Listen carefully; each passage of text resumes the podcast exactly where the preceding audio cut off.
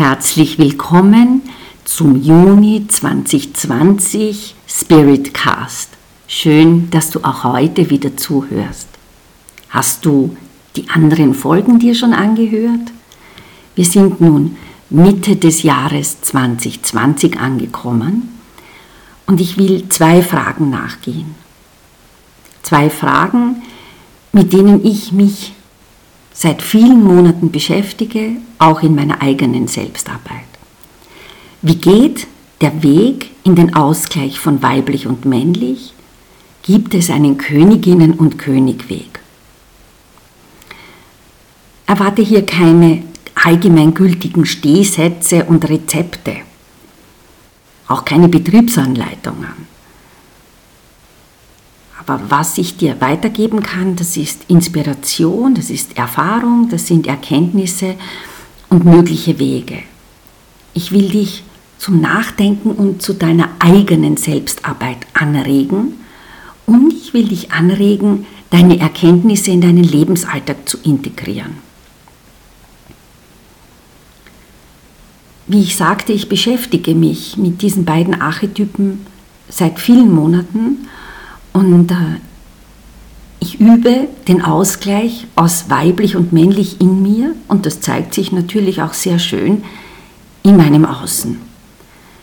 Und ich finde diesen Ausgleich zwischen den beiden Archetypen unglaublich schön und erfüllend, weil das Leben dadurch einfacher, klarer, unspektakulärer und erfüllter wird. Finde deinen eigenen Weg, denn dein Weg ist nicht mein Weg. Doch wenn du lernst, Hilfe anzunehmen, Inspiration zuzulassen und auszuprobieren, dann bist du schon einmal sehr gut im zutiefst weiblichen unterwegs.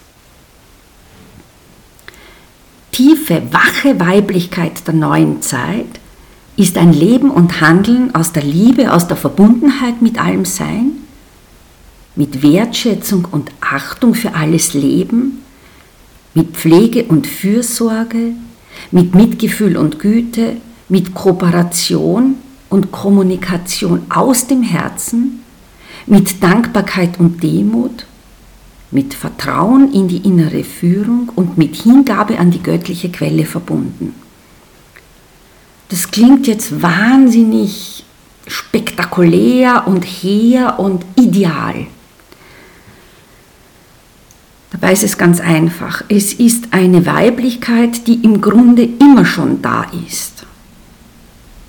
Das ist die Weiblichkeit, die früher weise Priesterinnen, weise Frauen gelebt haben, die immer mit allen Quellen des weiblichen Wissens verbunden waren.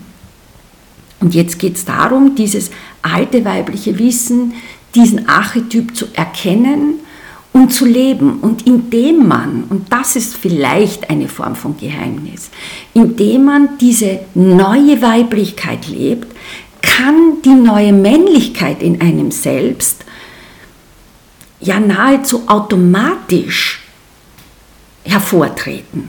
Und es ergibt sich eine innere Begegnung beider Archetypen auf Augenhöhe. Und das ist dann die Projektion in den Lebensalltag. Ja?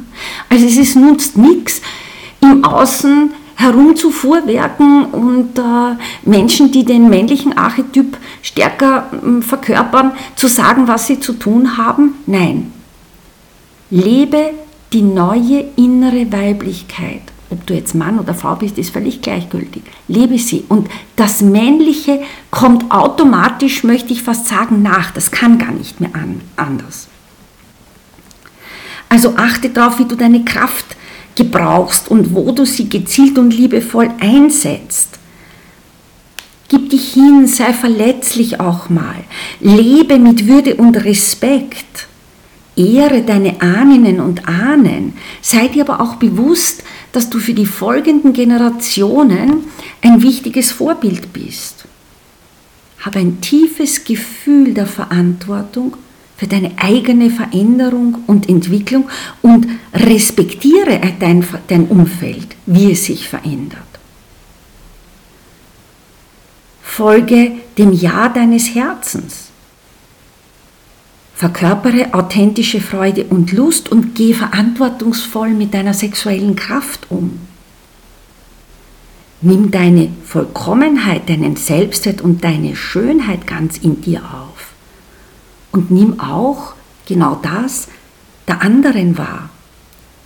Inspiriere andere, dass sie erwachen und in ihre Kraft kommen. Lebe verwurzelt in tiefer Wahrhaftigkeit und Akzeptanz. Sei demütig genug, um deine Fehler wahrzunehmen und hab auch den Mut, mal zu sagen, es tut mir leid und tue, was zu tun ist. Wisse, wo du stehst und umarme dein Leben, wie es ist, doch wisse sehr genau, wo und wie du wahre und liebevolle, klare Grenzen ziehst und wie Veränderung dadurch möglich wird. Hör gut zu, sei offen für neue Wege. Genieße die einfachen Dinge und mache das Beste aus jedem Tag.